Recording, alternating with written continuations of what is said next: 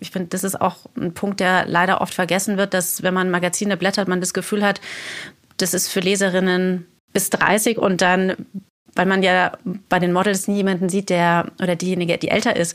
Und das heißt, dass wir uns dann ganz bewusst dafür entscheiden, dass wir sagen, die Frauen, die wir zeigen und wie wir Themen bebildern, dass wir dann nicht in den üblichen Schubladen kramen, sondern eben halt einfach vielleicht nochmal neu denken, andere Bilder suchen und dann so ganz selbstverständlich ein sehr, sehr inklusives Bild, was dann eben halt rausgeht aus dem, was du gerade angesprochen hast, dieses übliche Klischee, ähm, was daraus dann eben ausbrechen kann. Seite an Seite. Der Literaturpodcast, präsentiert von Hugendubel. Hallo und herzlich willkommen zu einer neuen Folge von Seite an Seite. Ich bin Andrea und heute ist Kerstin Weng bei mir zu Gast. Kerstin ist seit diesem Jahr die neue Chefredakteurin der Deutschen Vogue. Als Kind wollte sie Schriftstellerin werden. Ihre Liebe zu Büchern begleitet sie bis heute und spiegelt sich auch in ihrer ersten Vogue-Ausgabe wieder, die sehr viele Parallelen zur Literatur hat. Hallo Kerstin, schön, dass du da bist. Hallo, vielen Dank. Ich denke, wenn man, wenn man Vogue hört, muss man sofort an Anna Winter denken, die Chefin von der amerikanischen Vogue und dann auch an äh, Der Teufel trägt Prada, was dann viele ja kennen. Inwiefern entspricht das denn der Realität bei Vogue? Überhaupt nicht. Also ähm, ich glaube, Film ist Film und bei uns trägt auch nicht jeder Prada. Also das heißt, wir sind eine ganz normale Redaktion. Wir arbeiten ganz normal miteinander. Es ist ein wirklich sehr, sehr herzliches Team und es macht auf jeden Fall sehr großen Spaß, dort zu arbeiten. Ich muss ja ganz ehrlich sagen, ich bin normalerweise keine Vogue-Leserin. Äh, überhaupt Modezeitschriften allgemein, weil ich mir dann immer denke, ach, das, das sind jetzt lauter tolle Sachen, die ich mir mit meinem Buchhändlergehalt nicht leisten kann. Und habe mir dann aber eben zur Vorbereitung für das Interview jetzt deine ersten beiden äh, Ausgaben, die bisher rausgekommen sind, gekauft. Und ich war so überrascht, ähm, ja, wie wahnsinnig politisch und literarisch die Vogue ist. Ähm, also im Editorial greift ihr zum Beispiel dann auch die Ukraine-Krise auf und ähm, habt auch Interviews mit äh, ukrainischen DesignerInnen und ähm, ich, ich war wirklich total baff, wo ich gelesen habe, was da für eine Bandbreite eigentlich drin steckt. Findest du jetzt auch, dass so die Zeiten vorbei sind, in denen Mode nur für sich steht und sich aus so politischen Sachen raushalten muss? Auf jeden Fall. Also wir haben das auf der einen Seite für uns selbst als Redaktion entschieden, aber auch generell ist in der Mode da ein großes Umdenken mhm. gerade. Also ähm, wenn nicht schon jetzt mit, ähm, mit allem, was in den letzten Jahren passiert ist, dann spätestens jetzt mit der Ukraine und äh, mit dem russischen Krieg. Deswegen die ganzen Brands, die auch Stellung beziehen, keiner verkauft mehr dort. Es, mhm. es wird einfach ein, ähm, ich sage jetzt mal, ein übergeordnetes Gemeinschaftsgefühl gelebt, ähm, was sich über die Werte transportiert, weil man einfach gesehen hat, dass Werte wahnsinnig wichtig sind und nicht nur für uns als Gesellschaft, sondern eben halt auch ähm, runtergebrochen dann auf die Marken und ob das jetzt eine Magazinmarke ist oder ob das eine Modemarke ist. Die Konsumenten und Konsumentinnen wollen wissen, wofür steht denn diese Marke und das muss man natürlich auch dann ganz klar zeigen und sich dann auch entsprechend positionieren. Mhm. Modemagazine sind ja in den letzten Jahren doch auch ein bisschen mehr in die Kritik gekommen, einfach weil über Jahrzehnte hinweg immer so ein Frauenbild auch vermittelt wurde, das sind wir mal ehrlich, für die meisten Leute wahrscheinlich unerreichbar ist und was halt da auch einen wahnsinnigen Druck aufbaut. Jetzt ist ja aber auch so der Trend, der dem Ganzen ein bisschen entgegensteuert und halt ein realistischeres Frauenbild in der Werbung auch vermitteln will. Inwiefern möchtest du dann da auch die Vogue positionieren? Also für uns ist es sehr, sehr wichtig bei der Auswahl der Themen und auch der Frauen oder generell der Leute, die wir in Vogue zeigen. Also wir machen da wirklich ähm, die Türen sehr weit auf. Wir wollen mhm. sehr ähm, inklusiv sein. Also das heißt ähm, von Körperformen über Hautfarben, aber auch Alter. Also ähm, ich finde, das ist auch ein Punkt, der leider oft vergessen wird, dass wenn man Magazine blättert, man das Gefühl hat, das ist für Leserinnen bis 30 und dann, mhm. weil man ja bei den Models nie jemanden sieht, der oder diejenige, die älter ist. Und das heißt, dass wir uns dann ganz bewusst dafür entscheiden, dass wir sagen, die Frauen, die wir zeigen und wie wir Themen bebildern, dass wir dann nicht in den üblichen Schubladen kramen, sondern eben halt einfach vielleicht nochmal neu denken, andere Bilder suchen und dann so ganz selbstverständlich ein sehr, sehr inklusives Bild, was dann eben halt rausgeht aus dem, was du gerade angesprochen hast, dieses übliche Klischee ähm, was daraus dann eben ausbrechen kann. Jetzt kannst du ja als Chefredakteurin wirklich so deine, deine eigenen Visionen auch direkt umsetzen. Was sind denn deine Visionen jetzt für die deutsche Vogue?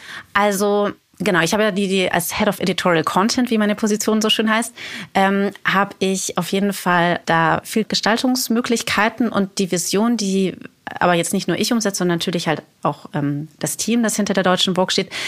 Das wird sehr getrieben von dem Schlagwort Relevanz. Also, dass wir gesagt haben, wir möchten gerne im Heft und auch auf unseren digitalen Plattformen Themen besprechen, die die Menschen gerade bewegen. Und Mode speist mhm. sich sehr durch Zeitgeist. Also das ist natürlich einfach das, was, was die Mode aufgreift und wodurch Mode dann auch lebt und sich verändert durch den Zeitgeist. Und dieser Zeitgeist, der entsteht eben natürlich halt durch, durch Politik, aber durch Kunst, durch alles, was halt gerade jetzt passiert. Und all diese Themen und all diese Aspekte sind relevant und das soll in Vogue zu finden sein. Mhm. Jetzt aktuell verlagert sich aber auch ähm, ganz viel von der Mode einfach online auf Instagram und so.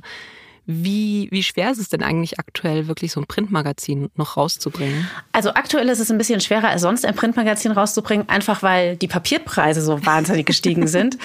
Also ein Magazin gerade rauszubringen ist nicht nur schwierig, sondern teuer sozusagen, mhm. weil der Rohstoff ein bisschen knapp ist. Aber mal davon abgesehen ist es nicht schwer, ein Printmagazin rauszubringen.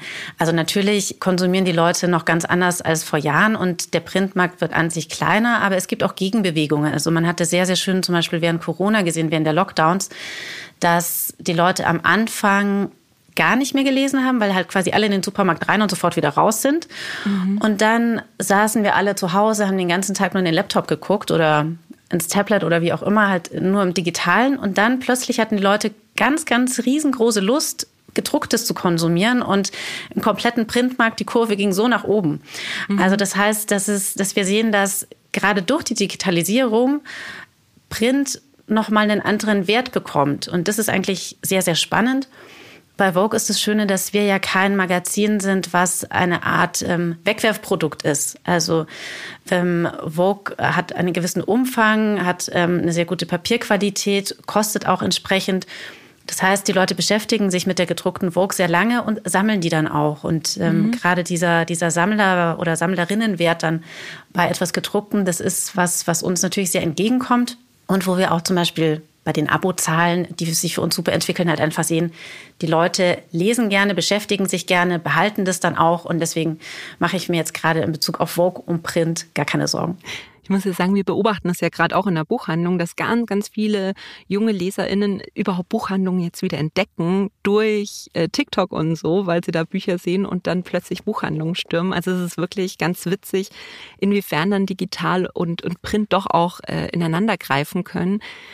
Findest du aber, dass es auf Dauer auch wirklich so weitergehen kann? Oder hast du auch so eine Vision, jetzt einen Modejournalismus ein bisschen neu zu erfinden, ein bisschen zu revolutionieren? Hast du da Ideen, wo es hingehen könnte? Du meinst digital oder Print oder generell? Beides so ineinander greifen. da gibt es ja Möglichkeiten vielleicht. Genau, also definitiv. Also wir arbeiten bei Bock definitiv sehr verzahnt. Also ähm, wir arbeiten alle digital, mein ganzes Team ähm, kommt auch aus dem Digitalen. Also das heißt, jeder von, von uns im Redaktionsteam arbeitet print wie digital. Also von dem her findet da sowieso eine sehr, sehr große Überschneidung statt. Und diese Verzahnung ist von inhaltlicher Seite auf jeden Fall gegeben. Und Themen, die im Heft stattfinden, die werden digital weitergedreht oder auch andersrum. Also von dem her ist da wirklich eine große Überschneidung zu sehen. Und wenn du jetzt sagst, den Modejournalismus revolutionieren, also wir wollen auf jeden Fall eine, eine ganz deutliche Lanze für den Modejournalismus brechen, weil diese Erfahrung, die du jetzt zum Beispiel gerade beschrieben hast vorhin auch, dass du gesagt mhm. hast, huch, da steckt ja ganz viel drin in diesem Magazin. Das ist natürlich genau das, was wir wollen, dass wir sagen, Vogue steht für Relevanz in einem ähm, im weitesten Sinn ästhetischen Bereich, aber natürlich auch alles, was da, dazugehört und überhaupt mal in den Köpfen zu verankern, dass Mode nicht nur ein schöner Mantel ist, sondern Kultur und Zeitgeist und dass deswegen ähm, Modejournalismus sehr viel mehr ist, als jetzt eine Kollektion nur zu besprechen, sondern dass das sehr viel umfassender ist. Also das ist auf jeden Fall unsere Mission und unsere Vision. Ja, total. Also es waren ja auch ähm, Autorinnen wie Elena Penner zum Beispiel, die dann einen Beitrag für euch geschrieben hat, deren Buch Nachtbären jetzt gerade auf dem Markt ist und so. Also ich war wirklich ähm, wirklich total geflasht eigentlich, wie, wie literarisch das ist und politisch und ähm, ja, was für andere gesellschaftliche Themen da alle aufgegriffen werden. Also du hast mich jetzt quasi auch auf die Seite des Modejournalismus. Das gezogen, freut mich sehr. Was ich vorher überhaupt nicht auf dem Schirm hatte. Sehr gut. Du hast auch drei Bücher mitgebracht, über die mhm. wir gleich reden wollen. Vorher spielen wir aber noch ein kleines Spiel, um dein Modewissen zu testen. Oh, okay. Und zwar spielen wir zwei Wahrheiten, eine Lüge. Zwei Wahrheiten, eine Lüge.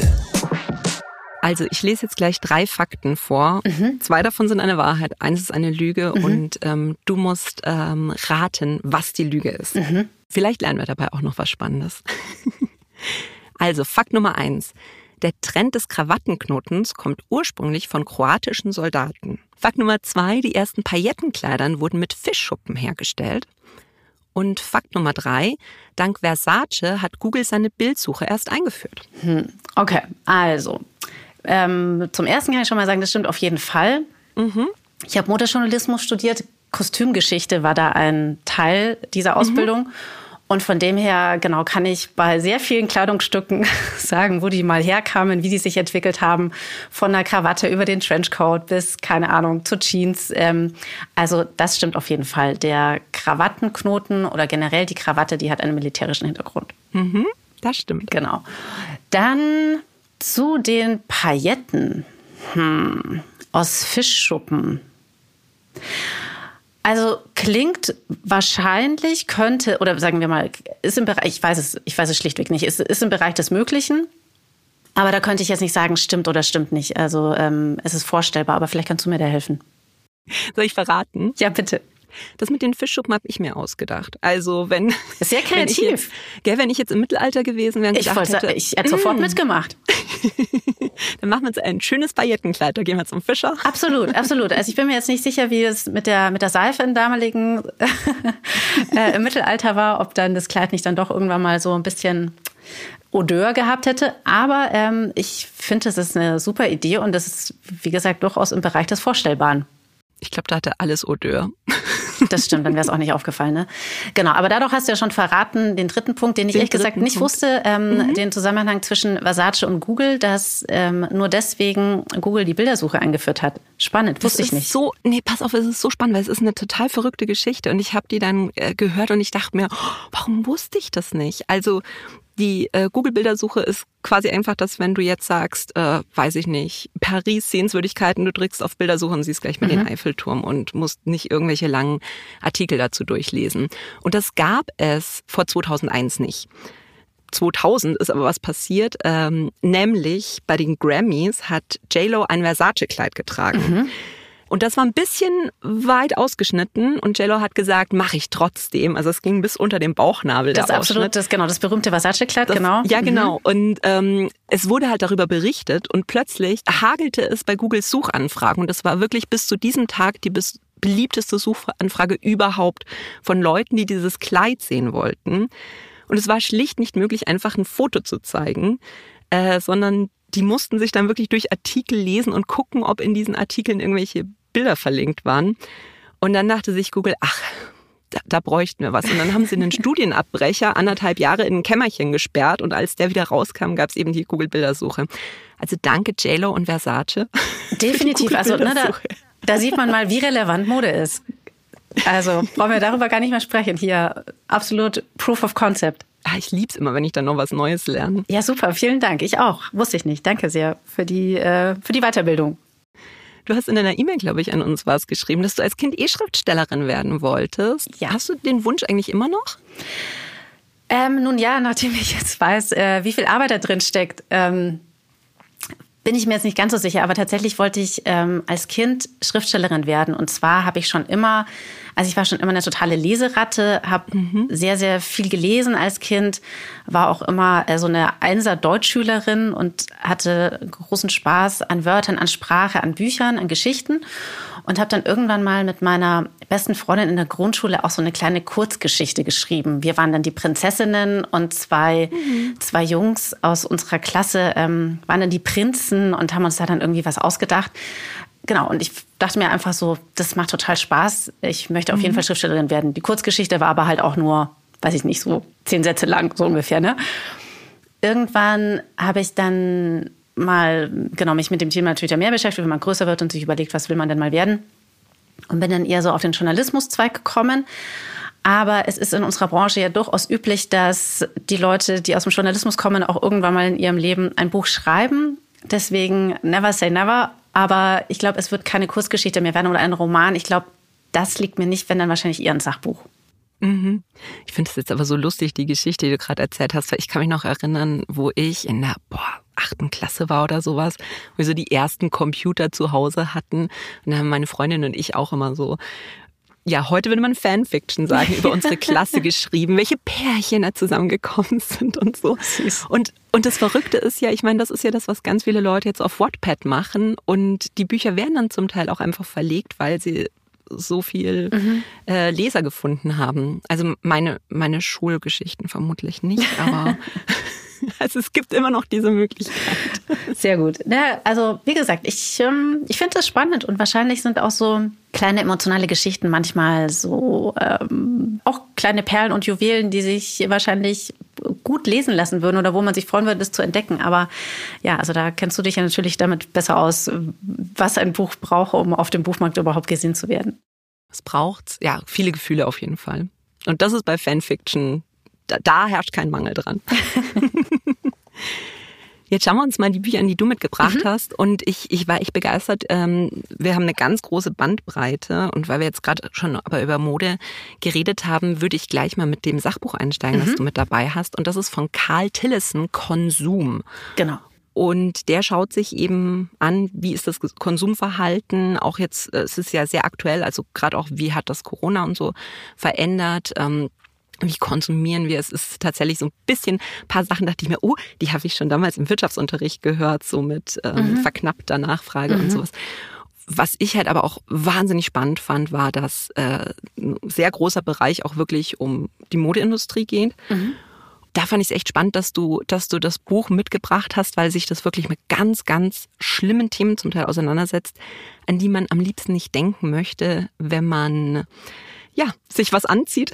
Was hat dich denn an dem Buch jetzt so äh, fasziniert? Also, dass dieses an schlimme Sachen nicht denken, wenn man sich anzieht, ist ja so ein bisschen wie wenn man sagen würde, man denkt nicht an das Tier, wenn man ein Stück Fleisch isst. Ne? Also mhm. so, das geht halt einfach nicht mehr. Ich glaube, die Zeiten sind so vorbei. Und was mich an dem Buch besonders oder was ich darin besonders gut finde, ist, dass Karl halt auch aus der Modebranche kommt. Also ähm, mhm. er hat vor Jahren eine, ein Modelabel gegründet, Firma und sagt er auch von sich selber nach wie vor, er ist kein Aussteiger, er liebt Mode. Er ist Teil mhm. des Problems, Teil des Systems. Und deswegen finde ich das an dem Buch so angenehm, weil er sehr schonungslos über alles spricht, aber nie belehrend, sondern immer aufklärend. Also er hat nie so einen erhobenen Zeigefinger und sagt, du schlimme Person, die sich für Mode interessiert, mhm. sondern es ist eher so aus, wir sitzen alle in einem Boot und wir lieben Mode und wir beschäftigen uns damit, aber genau deswegen tragen wir halt auch eine sehr große Verantwortung.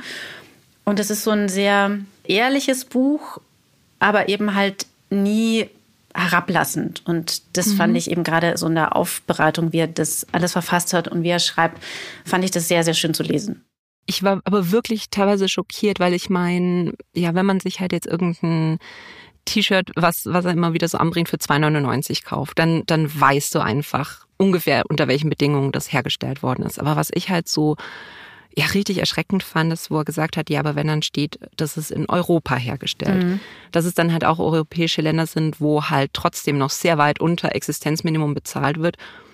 Und was mich dann wirklich komplett umgehauen hat, war die Tatsache, dass dann aber oft auch bei, bei Luxusmarken und so drin steht, irgendwie Made in Italy. Und dass das dann aber manchmal asiatische ja, Sklavinnen, muss man eigentlich sagen, sind, die nach Italien gebracht werden und dann halt dort in den Sweatshops arbeiten. Also dass sie dann nicht in Bangladesch oder in, in China sitzen, sondern halt dann irgendwie in Italien, aber fast genau die gleichen Bedingungen haben wie ja in ihren Heimatländern. Und was Karl Tillison halt immer wieder erwähnt, ist eigentlich dieses, wir können uns nicht sicher sein. welche Erfahrung hast du denn damit gemacht? Gibt es irgendwie, wo du sagst, das kann ich ruhigen Gewissens kaufen oder wo du sagst, na, bei allem irgendwie so ein Restzweifel bleibt? Also ich glaube, ein Restzweifel ist einfach bei allem da, was man nicht selber genäht hat. Also das, da muss man einfach ganz, ganz klar sagen. Es gibt natürlich sehr viele Hilfen, die man haben kann, also wie zum Beispiel die Zertifizierung, die diversen Siegel, die alle mhm. unterschiedliche Sachen ausloben oder Prüfzeichen dann eben halt auch sind. Aber genau wie du sagst, ich finde, es kommt in diesem Buch auch sehr, sehr gut raus, dass man sagt, man hat eine Verantwortung und man sollte sich damit beschäftigen, einfach um, um zu wissen und eine bewusste Kaufentscheidung zu treffen. Mhm. Aber man, man kann sich nie letztendlich ganz sicher sein. Und es ist ja also, ne, ich hatte vorher auch den, den Bezug zum Fleisch hergestellt. Das ist natürlich auch so, wenn man beim Biobauern sein Fleisch kauft, dann muss man auch glauben, dass das halt wirklich Bio ist und dass dieses Tier so behandelt mhm. wurde, wie man sich das vorstellt unter Bio. Aber man wird es nie selber wissen, weil man nicht dabei war. Und deswegen ist es bei der Mode natürlich auch nicht anders. Aber ich glaube, es ist schon mal ein, ein sehr, sehr großer ähm, Schritt getan, wenn man einfach ähm, eben bewusst sich für Sachen entscheidet, nochmal drüber nachdenkt, wie man konsumiert, was man konsumiert und halt einfach nicht blindlings irgendwas und ähm, sich damit überhaupt gar nicht auseinandersetzt. Mhm. Also ich fand es wirklich ein wahnsinnig interessantes Buch, obwohl es sich jetzt erstmal so ein bisschen sehr wirtschaftlich anhört, aber es ist ähm, wirklich sehr, sehr anschaulich beschrieben. Mhm. Und wie du gesagt hast, eigentlich immer so ein bisschen, ja, auch mit diesem, wir sitzen in einem Boot und er plaudert so ein bisschen aus dem Nähkästchen, aber es ist halt dann schon, wenn man so hört, äh, eine Million Tonnen Altkleider landen jedes Jahr allein in Deutschland in diesen, in diesen Tonnen. Und von denen weiß man ja eigentlich inzwischen auch, dass die nicht irgendwo an arme ja. Leute gespendet werden, sondern halt geschreddert werden und dann irgendwie mhm. so, weiß nicht, Bau, Baufüllung oder sowas draus gemacht wird. Also es ist eigentlich ein verrücktes System. Und ja, wenn du sagst mit dem Fleisch, ich hatte vor einem Jahr ähm, einen veganen Koch hier mhm. und habe seitdem tatsächlich kein Fleisch mehr gegessen. Super. Aber ja, aber das Problem ist, ich anziehen muss ich mich. Es gibt ja wenige von diesen zu 100 Prozent ganz, ganz tollen Entscheidungen, wo man sagt, da gibt es dann auch keinen Rattenschwanz mehr hinterher. Also mhm. man hat ja auch dieses, okay, man isst kein, man isst kein Fleisch mehr, dann steigt man um auf Sojaprodukte, wo werden die angebaut? Wie werden mhm. die natürlich dann auch weiterverarbeitet? Und also ne, so das ist so, man hat so manchmal das Gefühl, man stopft das eine Loch und reißt das andere auf. Ähm, mhm. Ähm, aber ich glaube nach wie vor, egal ob das jetzt Ernährung oder Mode ist, allein drüber nachzudenken und diese Entscheidungen eben bewusst zu treffen, das ist schon mal ein riesiger Schritt. Und ähm, ich glaube, irgendwo muss man ja anfangen. Mhm. Hast du eigentlich dann, nachdem du das Buch gelesen hattest, dein eigenes Konsumverhalten auch noch mal ein bisschen überdacht und auch vielleicht in der Hinsicht, wie du das dann auch in der Vogue präsentierst? Mhm. Ja? Also, das hat jetzt weniger mit dem Buch zu tun, als mit der Tatsache, dass ich vor drei Jahren Mutter geworden bin und mhm. man sich da natürlich dann auch noch mal ein bisschen anders mit Themen auseinandersetzt. Und da kam, glaube ich, so timingtechnisch einiges zusammen, was mich so zu einem Umdenken bewogen hat. Und ich muss sagen, dass ich auf jeden Fall jetzt seit einiger Zeit sehr viel, sehr, sehr viel bewusster kaufe, sehr viel weniger kaufe. Und wenn mhm. ich kaufe, dann zum Großteil Vintage. Mhm. Und wenn ich neu kaufe, dann gucke ich zum Beispiel immer sehr auf die Materialzusammensetzung, weil da zu wissen, dass beispielsweise Mischmaterialien, also wo verschiedene Textilien miteinander verwoben werden, schwieriger aufzubereiten sind ah, und teilweise dann vielleicht gar nicht recycelt werden können. Wohingegen, wenn man halt dann sagt, 100 Prozent Wolle, Baumwolle oder im schlimmsten Fall dann halt 100% Polyester. aber, aber immerhin, in Anführungszeichen, ist es halt 100% und kann dann weiterverarbeitet werden, wohingegen ah. halt die Materialien, die so, wo so alles drin steckt, mhm. wahnsinnig schwierig in der Weiterverarbeitung dann im Recycling sind. Und das sind so, so Sachen, wo man dann eben halt seine Kaufentscheidungen darauf dann aufbaut. Aber genau, um die Frage nochmal kurz und knapp zu beantworten, ich kaufe auf jeden Fall anders wie vor ein paar Jahren und ähm, genau, habe ähm, Vintage sehr für mich entdeckt. Ich gehe auch voll gerne in, in wir haben so einen kleinen Second-Hand-Laden bei uns in der Stadt und ich weiß nicht, ich liebe das auch. Und es ist dann manchmal echt verrückt, wenn ich in einen Laden gehe und reguläre Preise sehe. Mhm. Was ich dann auch gerne mag, ist so, so der, der Aspekt so von dem, so eine Art Treasure Hunting. Ne? Ich habe so eine, mhm. so eine Bluse gekauft von Yves Saint Laurent aus den 70ern und die liebe ich. Mhm. Und wenn, ähm, wenn dann Leute sagen, oh, das ist aber eine tolle Bluse, wo gibt's die denn? Und dann sagt man halt so, ja, die man hat so das Gefühl, so man hat so one of a kind an und mhm, dadurch mhm. schätzt man diese Kleidungsstücke auch noch mal mehr, behandelt die besser, pflegt die besser, dadurch halten sie länger. Also das schließt sich ja dann alles so ineinander ein mhm. und ja, natürlich gibt es eben logischerweise auch Sachen, die ich, ähm, die ich mir neu kaufe, aber eben gerade dieses Bewusste und dann eben auch besser pflegen, allein daraus dann schon nachhaltiger handeln und ja, also das finde ich macht schon alles insgesamt mehr Sinn und da schließt sich dann auch irgendwo der Kreis. Ich fand es ja total lustig, weil das zweite Buch, was du mitgenommen hast, das ist komplett eigentlich anders als Konsum. und, und trotzdem habe ich äh, immer wieder dran denken müssen und mhm. so viel auch wieder erkannt. Das ist nämlich alle meine Wünsche von Grégoire de la Cour. Und das ist eigentlich so ein ganz süßes kleines Buch. Es ja. geht um Jocelyne. Das ist eine Frau, die ist inzwischen in ihren 40ern. Die Kinder sind groß. Die Ehe ist halt so, naja, läuft vor sich hin und sie hat so einen Kurzwarenladen und macht dann aber einen, einen Blog, in dem sie halt übers Nähen und Stricken und über die Stoffe und über, über diesen Laden immer wieder schreibt. Und dadurch wird dieser Laden dann aber plötzlich eigentlich ähm, ganz erfolgreich. Und ähm, jetzt könnte man sagen, okay, das ist alles, alles gut in ihrem Leben. Und dann gewinnt sie 18 Millionen Euro im Lotto. Und plötzlich fangen die Probleme an. Also weil sie halt merkt, eigentlich braucht sie das ganze Geld nicht. Sie hat ja eigentlich schon alles und sie hat so viel Angst, was dieses Geld mit ihr machen würde. Und trotzdem, und das fand ich mega sympathisch, fängt sie dann immer an, sich so kleine Listen zu schreiben, was sie sich mit diesem Geld alles, alles leisten könnte. Und dann denkt sie, ja, vielleicht mal so wieder einen neuen Sparschäler oder so. also was, was dann für sie eigentlich so die, diese kleinen Wünsche sind, die sie hat. Aber es geht dann natürlich ganz schön schief, weil ihr Mann diesen Scheck entdeckt und sich damit dann aus dem Staub macht. Was hat dir denn an dem Buch ganz besonders gefallen?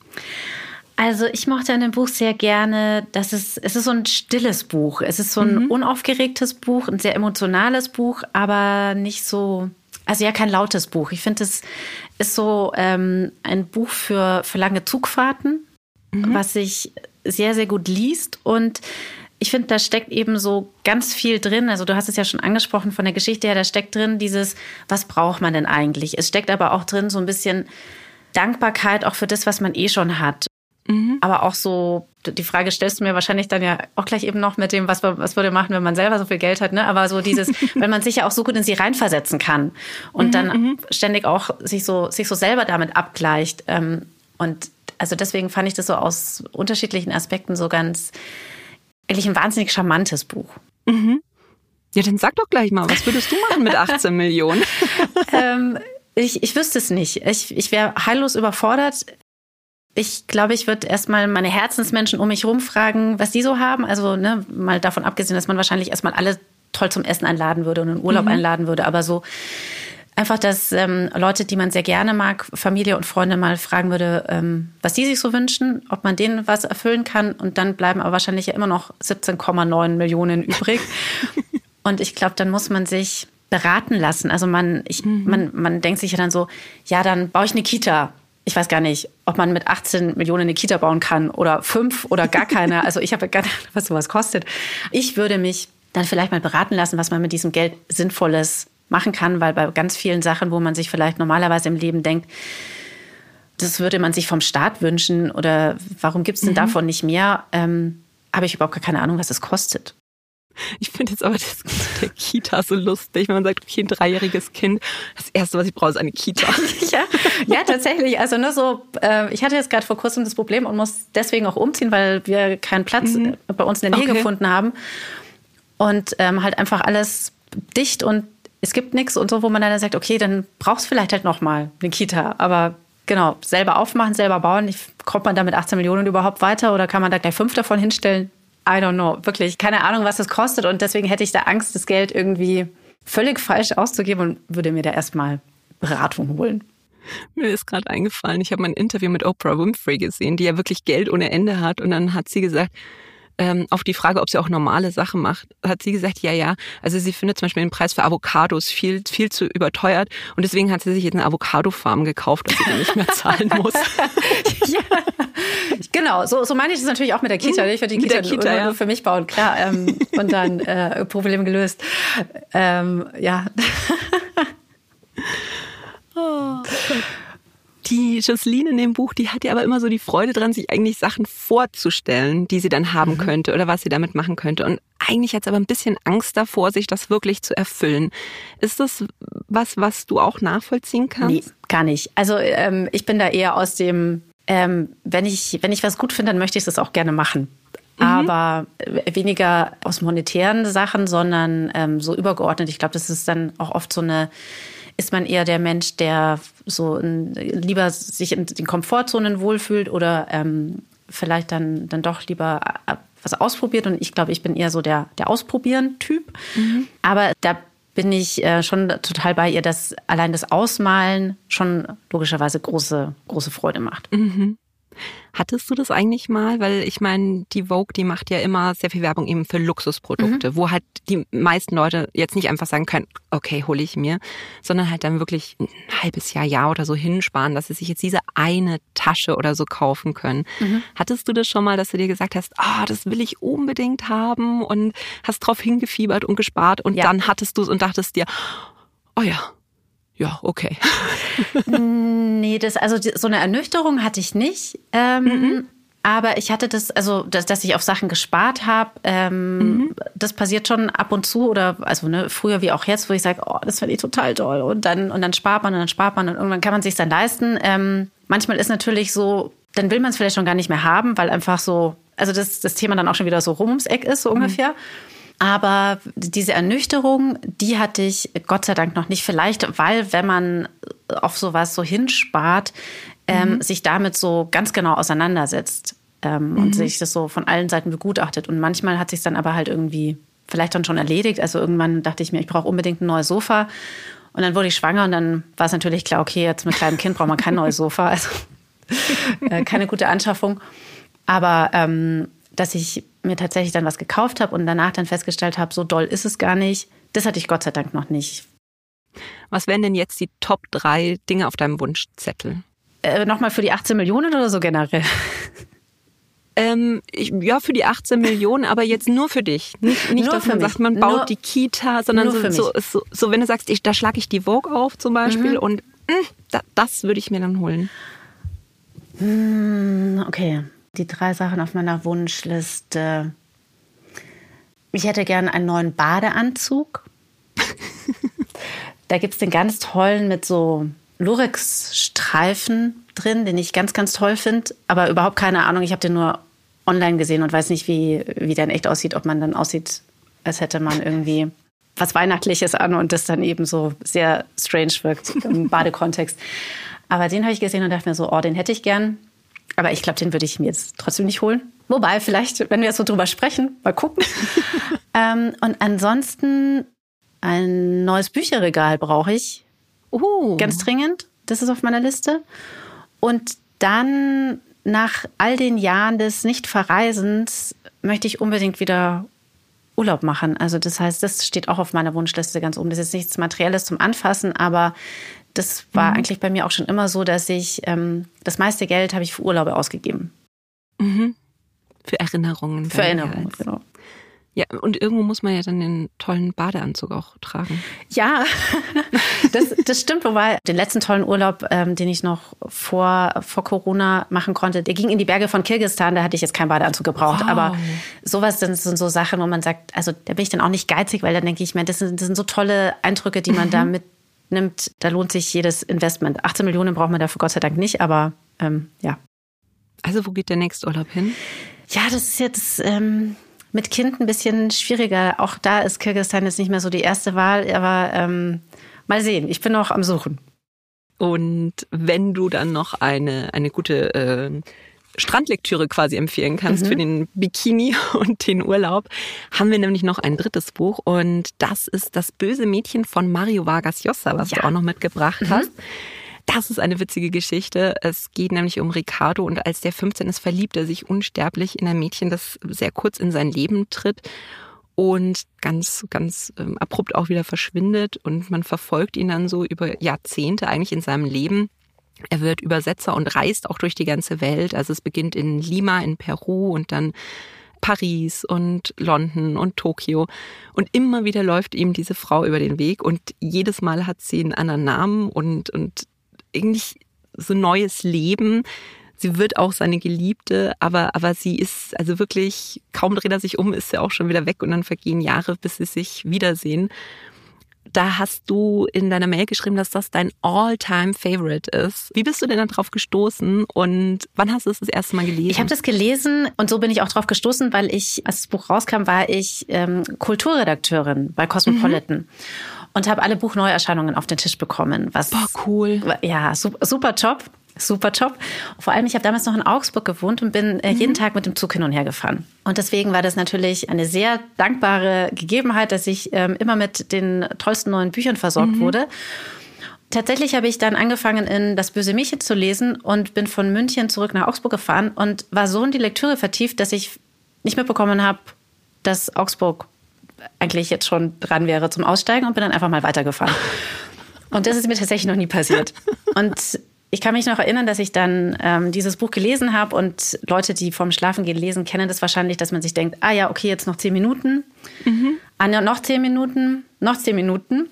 Und ich hatte das wirklich bei das böse Mädchen, dass ich dann irgendwann mal um drei Uhr nachts mich zwingen musste, das Licht auszumachen. Also ich fand es wahnsinnig spannend. Mhm. Habe selten im Buch gehabt, was mich so, was mich so gefesselt hat. Und wie du schon gesagt hast, diese Geschichte um Ricardo, der dieses Mädchen oder dann später die Frau nie so richtig greifen kann und dann man erfährt was immer mehr von ihr und auch unterschiedliche Aspekte, weil beide, beide Leben verändern sich ja und dadurch kommt immer wieder was Neues dazu und das finde ich einfach dann natürlich hier auch vom preisgekrönten Autor einfach wahnsinnig, wahnsinnig toll umgesetzt. Ähm, also deswegen ist es eines meiner Lieblingsbücher. Ja, man muss sagen, preisgekrönt, er hat 2010 äh, den Literaturnobelpreis genau. gewonnen und was ich bis dahin auch noch nicht irgendwie auf dem Schirm hatte, äh, ist auch so eine verrückte Geschichte, Mario Vargas Llosa hat sich als peruanischer Staatspräsident beworben und war auch lange Favorit und kam auch bis in die Stichwahl und Ach, wurde dann nicht, nicht gewählt. Mhm. Ich muss jetzt sagen, ich hatte auch schon sehr viel schlechte Erfahrungen mit äh, Büchern von Literaturnobelpreisträgern, weil man mhm. halt denkt, das ist jetzt eigentlich nicht so für die Leser gekürt worden, sondern für die Jury. Mhm bei mhm. Büchern von Leuten mit einem sehr politischen Hintergrund auch eher schlechte Erfahrungen gemacht, weil das halt manchmal doch ein bisschen mhm. Mhm. dröge ist oder verkopft. Und, mhm. und das Buch ist aber wirklich, weil es spielt Politik mit rein. Und es ist ja, mhm. also der Ricardo arbeitet ja auch für die UNESCO und reist auch deshalb sehr viel. Mhm. Und trotzdem, man hat wirklich so ein, vielleicht sind es einfach die, die Südamerikaner, man hat halt immer dieses knallbunte Bild sofort vor Augen und diese, mhm. diese ja. Szenen, die er schafft und diese Städte, wie er sie beschreibt. Man, man steht sofort mittendrin und es ist wirklich, wie du sagst, so unheimlich fesselnd. Also und, und das schaffen leider bei mir zumindest ähm, nicht so viele ähm, Literaturnobelpreisträger. Da habe ich mich schon durch meine Sachen gequält. Sorry. Ja, nee, kann ich total unterschreiben. Also ähm, ist mir jetzt auch noch nicht so oft passiert, dass ich wirklich ähm, mich so gar nicht losreißen konnte von dem Buch. Und das ist eines der wenigen, ähm, das das geschafft hat. Was ich an dem Buch auch wirklich äh, faszinierend und cool fand, war, dass sich eben dieses böse Mädchen, und ich mhm. nenne es jetzt einfach mal das böse Mädchen, weil man, weil der Name ist ja der ändert sich ja eigentlich in jedem Kapitel. Also mit, mit jeder Station, mit jeder Stadt, mit jedem Land hat dieses böse Mädchen immer eine völlig neue Identität. Ähm, am Anfang dachte ich mir dann überhaupt, ist das überhaupt die richtige Person? Aber dann stellt sich raus, mhm. ja, das ist schon dieselbe. Und dann dachte ich mir, auf der einen Seite ist das schon cool, wenn man sich dann wirklich so komplett neu erfinden kann. Ist das was, worauf du auch manchmal Lust hättest? Jein, also mich jetzt komplett neu zu erfinden nicht, aber ich finde es schon sehr wichtig, ab und zu stehen zu bleiben und zu fragen, lebe ich noch das Leben, das ich eigentlich gut finde oder bin ich da in irgendeiner in so einer Mühle, in so einem Hamsterrad drin und eigentlich eher unzufrieden und wir alle haben wahrscheinlich jetzt in den letzten Jahren noch die Erfahrung gemacht, natürlich durch Corona auch viel angetrieben und durch dieses Zuhause sitzen, diese Selbstreflexion, dass das schon mal ganz gut tut. Und deswegen würde ich jetzt eben sagen, ich mm, bin jetzt nicht ähm, so wie das böse Mädchen, dass ich mir jetzt, äh, dass ich davon träume, mir andere Namen zu geben und ähm, meine Existenz komplett von heute auf morgen einzupacken und woanders wieder aufzubauen. Aber dieses nicht verhaftet zu sein in irgendwas und sich fragen zu können und vielleicht auch manchmal zu müssen. Wer bin ich denn und bin ich das noch ähm, die Person, die ich noch vor ein paar Jahren war und lebe ich dann auch dementsprechend? Das finde ich schon wichtig. Wenn du jetzt aber sagst, auch für einen Urlaub, so ein, zwei Wochen, jetzt mal eine völlig neue Person werden, wer, wer wärst du dann gerne? Also als äh, existierende Person? Mhm. Also wenn ich ja, jetzt sagen oder, würde, mal einen, einen, einen, Urlaub in eine fremde Existenz wagen, mhm. ich glaube, dann würde ich, also gar nicht jetzt so prominent, aber ich würde gerne mal so leben wie Leute, die ganz anders leben. Also ich hatte ja vorher Kirgistan erwähnt und ich mache mhm. gerne eben so Urlaube, die so so ein bisschen weg sind von dem, was man im Alltag hat. Und ich war vor ein paar Jahren auf einer Ranch in Colorado, mhm. also wo man irgendwie gefühlt 18 Stunden mit dem Bus fahren muss, bis man dann irgendwann mal da ankommt und dann muss man noch abgeholt werden mit dem Auto und fährt noch mal ganz lange und dann ist man so im Nirgendwo. Mhm. Und wie diese Leute, die auf dieser Ranch leben, ähm, ja eben ihren Alltag gestalten. Und ähm, ich folge dieser Betreiberin dieser Ranch auf Instagram und die hat vor kurzem auch ein Kind bekommen und, und zu sehen auch, wie dieses Kind aufwächst. Mhm. So völlig ohne alles, was wir hier haben, sondern so völlig losgelöst und da gibt es keine Rutsche, sondern da gibt es halt dann Bisons und Pferde und also wirklich so völlig off. Das finde ich total spannend. Also wenn ich da mal tauschen könnte, dann glaube ich mit jemandem, der eben so ein Leben führt, was so völlig anders ist als das, was, was wir hier unseren äh, im Alltag haben und ganz andere Sorgen, ganz andere Träume, ganz, ja, einfach eine, generell so eine ganz andere Alltagskonstellation. Der Ricardo in der Geschichte, der ja, wie soll man sagen, er lebt schon immer sein Leben, aber dieses böse Mädchen, die ist ja immer in seinen Gedanken und jedes Mal, wenn sie auftaucht, ist er sofort wieder, oh ja, komm her. Mhm.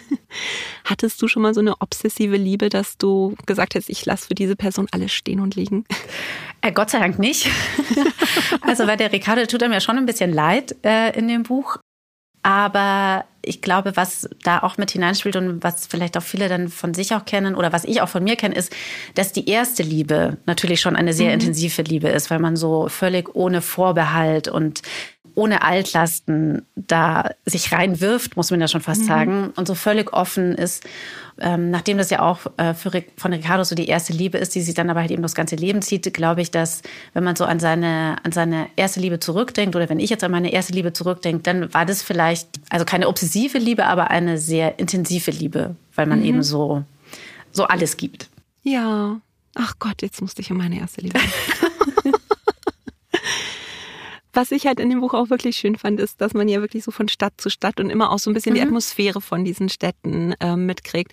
Was ist denn deine Sehnsuchtsstadt? Wo würdest du denn sofort sagen, ja, da kriege ich jetzt ein Jobangebot, da ziehe ich sofort hin. Porto ist einer meiner, meiner Lieblingsstädte, aber generell muss ich sagen, dass alle Städte, äh, wo Palmen zum ganz normalen Stadtbild gehören, so mhm. Lieblingsstädte sind. Also ähm, mich zieht es generell eher so, glaube ich, immer ins Warme. Und wenn ich irgendwo in einem Stadtbild Palmen sehe, dann ist das sofort für mich so ein, ach, so, da geht mir so das Herz auf. Das finde ich einfach immer toll. Und deswegen, wenn ich, ähm, ja, wenn es um Sehnsuchtsstädte geht, dann, wenn es da eine Palme gibt, dann bin ich da dabei. So, jetzt hatten wir äh, ein tolles Gespräch über Mode. Wir hatten ein tolles Gespräch über drei Bücher.